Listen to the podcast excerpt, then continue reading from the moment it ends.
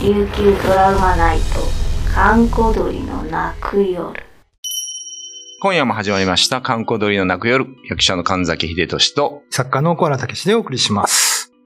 ということで、今日は、あの、まあ、今週、これ3回目ですけど、ちょ っと、まあ、神崎さんのね、あの、入院体験記みたいな話を聞いてますけど、初めての件幻覚ですね。そうですね。コロナ肺炎からのね。 はいはい。はい。なんか他にもあったんですかうん。で、その、感覚的に一番面白かったのええが、あの、まあ、入院してると、まあ、カーテン仕切られるじゃないですか。はいはいはい。で、そのカーテンをぼーっと見てると、その、カーテンの前で人が踊ってるんですよ。ほうほうほ女の人なんですけど、うん女の人が踊ってるんですけど、う。うん。自分が見えてるのはカーテンだけっていうのはわかるんですよ。ああ。だからその、踊ってる何か霊が見えるとか、霊視っていうか、うんまあ幻覚見えるんじゃなくて、もう明らかに視覚的にはカーテンしか見えてない。うん。けど、なんつうかな、頭の中で合成されてるかなんかわかんないですけど、うんでも踊ってる人は、見えてる、見えてるって、あれなんていう感覚なのかな自分でちょっとわかんないですけど、いるっていう。こおーこれが感覚で一番面白かったですね。よくね、霊能者の人が、目では見えないですけど、ん頭の後ろで見たら、あーそこになんかいるんですよ。あ、なんかなんかそんな感じです。だからうこんこでこう人がこう、踊ってるっていうのが合成されてるっていう。ん。なんかその、だからその、やっぱり脳脳の作用ってあるじゃないですか。ええあの、よくあの、ね、手がないけど手の感覚だけが残ってるみたいな、指先が痒い原みたい原始ってやつですな。ね。はいはいはい。うんなんか、なんかば、あの、誰でしたっけバイクで足掴まれるみたいなはいはいはい。感覚あれもだから全部、だから脳の感覚で言うと、だから最初にここにいた僕が見た赤い子供は、うん。やっぱいるんですよ。気配も感じるし、確実に人っていうのが、わかるあなんか、だからそれを、そういうのかなと思って、その例で足掴まれましたとか、まあさっき言ったその例の者の人がなんか見え、そこになんかが見えるみたいなのもそうなのかなと思って。はいあ。僕一回ね、あうとん仕事で東京のホテルに泊まったんですよ。はいはで、すごいなんか、あのー、なんなんかのシーズンで取れなかったんですよ、いいホテルがね。い。うん。んで、しょうがないからちょっと離れた、すごい安いホテル取ったんですけど、うん、まあ、ワンルームみたいな感じの部屋で寝るじゃないですか。はいはいは夜中起きたんですよ、4時ぐらいにい。ね。うん。誰かがね、僕こう、うつ伏せになって寝てたら、背中を押すんですよ。はいは親指で押された感覚がはっきりあっい。て、おうーわーと思ったけど、うん。一人で止まってるし、うん。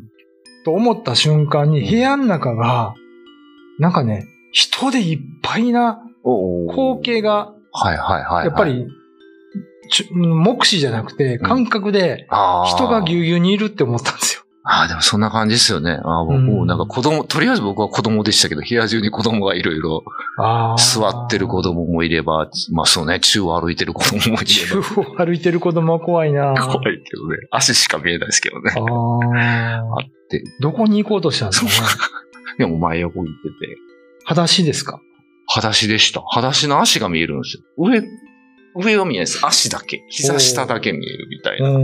ん。これがひたすらこう、横にテクテクテクテクテクっつなんか、オカルト的に考えたらそこ、霊道が走ってるみたいなって ねですけどね、解釈も成り立ちますけどね。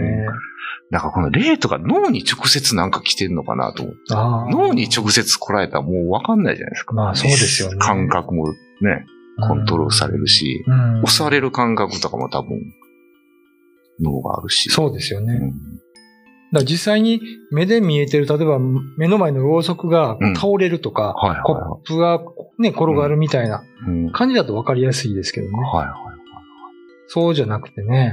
うんい。まあ、たまに出てくる魔術師のローズベルこと沢田くんがこんな、に、こんな話をすると、ええやっぱ一回そういうのは脳がその感覚を覚えると、うん。多分見やすくなるって言われたんですね。ああ。一回この、なんていうんですか、神経もそうですけど、うん。パイプっていうか、はいはい。一回電気が流れるとそこに流れやすくなるから、うん。こう視野が広がるとかね。うん、リハビリとかそうですよね。あ、そうなんです。あ、そうかそうかそうです。あそういうのあるかもしれないですよね。見えないチャンネルにこう繋がるみたいなね。今のところはまだ見てないですけどね。は3年下がってからもそれがいいと思います。そうですかね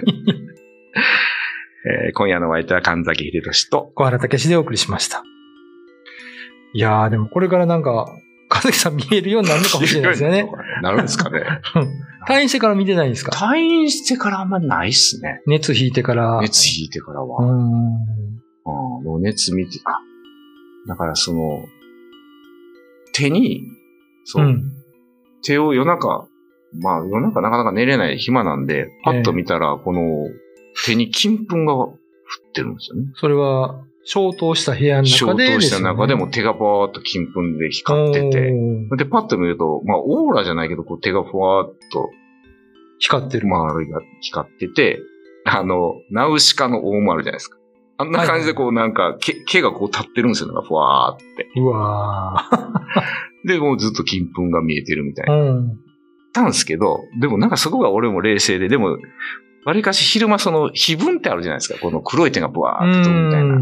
日中結構そんなのよく見えてたんですよ。あの、普通に見てて、こう、ちょっと視界がぼやけて、てんてんてんてんてんみたいになって、で、パッと目をつぶるとすごい星空みたいに、そのし光の点みたいなあーのがてんてんてん見えるみたいになって、で、最初は多分それが、こう、今多分まあちょっとおかしくなってるから、うんそれが手に映ってんのかなと思ってたんですけど、でもやっぱこう振るとね、散るんですよ、やっぱり金属それがすごいですよね。面白かったんで、結構よく、あ、僕、6人、4人部屋か。うん。にいて、隣の人は結構ちょっと夜中とかきつそうな人で、あーいたあのの。、その時コロナの人ですかそれは。多分ね、呼吸器系ですね、僕入ってたのは。あーはだいはいかはいら、呼吸器、うん、そうですね、の方かな。うん。で結構夜中咳込んでたりしたんでえ、えたまにちょっとこの金粉を巻いてあげた り、こうやって、ちょっとなんかまあ、ちょっともうね、金やし、なんかいいかもしれない。うんちょっと、髪がかってるから、かがれるから、治れ治れって。やっぱそうやったら飛んでいくんですかあ、飛んでいくんですよ。それが飛んでいえーくすのごは見い見なましたね、一匹の時それ自分自身にやった方がいいんじゃない ですかそうやねまず直してからその人にやるって。まず、まず自分に触れちゃう。 言われるとそうやな。ああ。でも朝起きて、例えば、シーツに金粉が落ちるとか、そういうのはなかっなかったですね。それだったらすごいですけど た。ね。ねえ。あれは実はやったよ。看護婦さんが、これ何ですかって言われて、ちょっと夜中に金粉症をやってる記事で。 でもなんか暗闇の方がオーラが見えるっていうのは、よく言いますよね。うん暗闇でこう手をうん。つけて、少し離すとその間にオーラ見えるとか、ああ、そうなんね。言ってる人がいうんて、真剣に僕夜中にこうやったことありますけどね。はいはい。あんまり見えなかったですね。そうそう。なんかオーラ好き。あ、これで俺もオーラが見え、もう見えるかと思ったけど。結局やっぱり熱とともに全部が去っていきましたね。ああ。熱とともに去りぬ。 それをまあ世間では幻覚と呼ぶんでしょうね。幻覚だよ、もう一緒熱にうなされてっていうね。ねえ。いや、すごかったな。すごいとこね、貴重な。うーん。今までそういうの本当ね、最初も言いましたけど、霊とか一切あんまり見たことがなかったんで、ああ。幻覚とかもね。ねうん一通りのパターン見た、あ一生分見たかなみたいあ。まあでもなんかその病気になったりとか、な。うん。やっぱ薬を投与するから、そのせいもあるのかなっていうのは、なんとなくね。それはあるでしょうね。うん薬、ね、ずーっと点滴打ってましたもん。3、うん4本打ってたかな。あーだから40だった時はもうずーっと1日もうやってましたからね。あー。うん。あのー僕ね、あの、子供が入院した頃があって、うん。で大学病院にあ、はいはい。ね、付き添いで、まあ、いたんですよ、うん小児。小児科病棟やったんですけど、うんうんうんで、僕が朝方5時ぐらいに目覚めてうん、トイレに行ったんですよ。うん。そしたら、なんか看護婦じ、看護婦事務所っていうんですかうんあそこで、なんかわさわさわさわさ話してるんですよ。朝の5時に。はいはいは何やろうと思って。い。うん。でその時はちょっとまあ失礼に当たるかなと思ってね。話しなかったんですけど、うん。昼間にいた看護婦さんにちょっと聞いたら、うん。あ、その時にあのーえっ、と、この病棟で入院してた子供のおばあさんが上で入院してたんだけど、亡くなったらしくくて、はいは朝。いはい。ああ、それでわさわさしてたんですか。えーうんで、〇〇ちゃんっていうお孫さんにあたる人が今、ここに入院してると。うんうんうん。で、なんかその看護婦さんが、夜中の3時ぐらいにうん、上の病棟で入院してるおばあちゃんが、はいはい。小児科病棟に降りてきて、うんなんか、子供のまるまちゃんの部屋に入るの見たんですよ。うんうんうん。でも、止めようと思って、わーって、ダメですよって、何してんですかって言ったら、はい誰もいなかったらし くて、おかしいなぁと思ってたら、うん後で上野看護師さんからあーそういう連絡があってう、ん朝5時に亡くなってたっていうねね。立派な階段話ですなんねで。すけど。まあ、たまにね、まあ、病院ってあの、こう、生と死が交差する場所ですからね。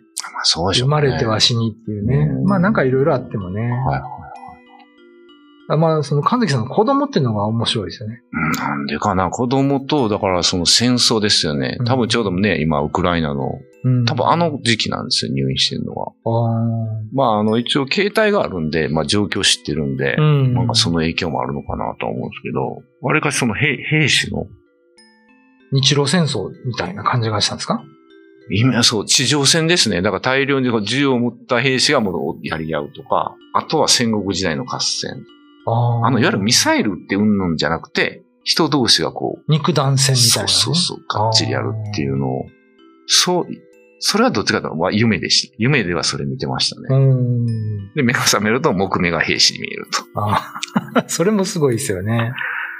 で、僕待ち受けがちょっと森の写真にしてるんですけど、えこの待ち受けの森にもその兵士がバーっているんですけど、え。えちょっとあ携の、帯を見ると待ち受けのところにも見える。見える。動いてるんですかあのーうん、これは止まってるんですけど、ちょうどあの、プレデターみたいな、透明の兵士です。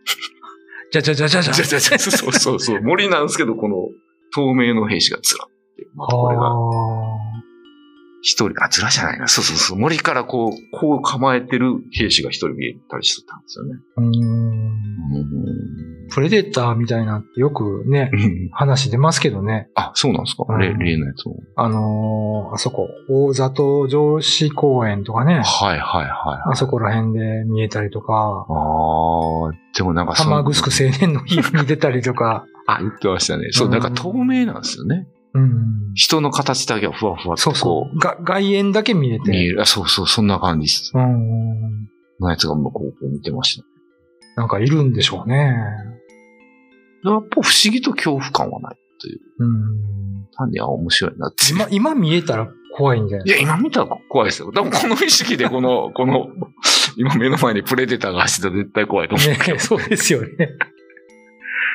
だからサンス、やっぱ脳なんかなあの、まあ、トラウマナイトでも同じですが、あの、カメラガンマンで砂川えさん、えはいいはるじゃないいで。すか。ターツですね、ター僕ツらね、そうそうそう呼んでるターさんとこの間飲んでてこの話をしたら、タースさんも、その、チベットかどっかに行った時に、高山病になったらしくてあ、ーで、それタースさん自体は全然、自分は分かんなかったけど、うんホテルの人が、あいつやばいぞって言われてちょっと調べ、病院行ってこいって言われて、で、ターツさん連れて行かれうんて、ええ。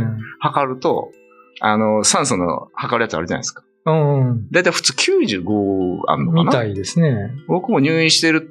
で、これ95切るとやばいんかな、うん ?92 とか。要は90代も切るとほぼやばいみたいな。うん。で僕も入院した時はもうだいたい80代とか、ああ。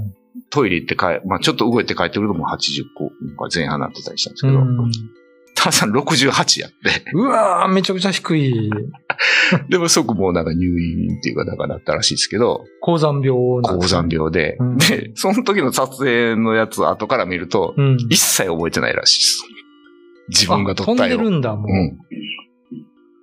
ええ。一切覚えてないけど、まあ一応その全然変な絵は撮ってないから、うん。まあまあいいだろうみたいなことやったけど、どんな感じで仕事してたか。そうですよね。ふらふまら。うん、全くその画面を撮った覚えがなかったっていうのを言ってましたね。あうーんよくね、酔っ払った人が記憶飛ばすとかね、はいはい。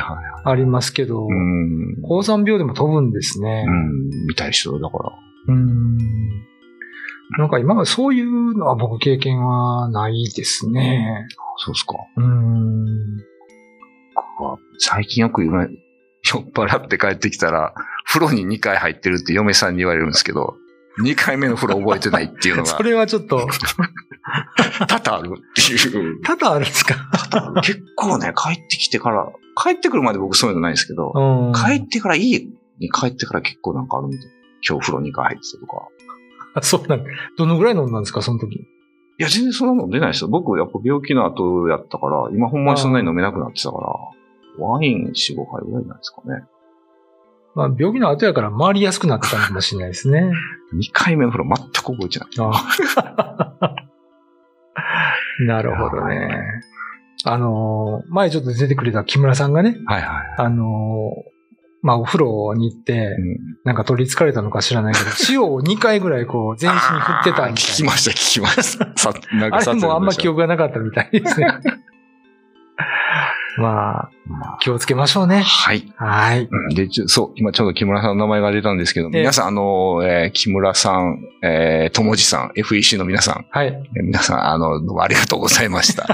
あ、入院中ですよね。そうそうそう、うん頑張って。一応 YouTube で聞かせてもらってたんですけあど、ーね、皆さん本当お世話になりました。ありがとうございました。ありがとうございました。また何かあったらね、はい。今度は3人で、あそうですはい、ね。出ていけいただきたいなと思いますね。はい。ははいい。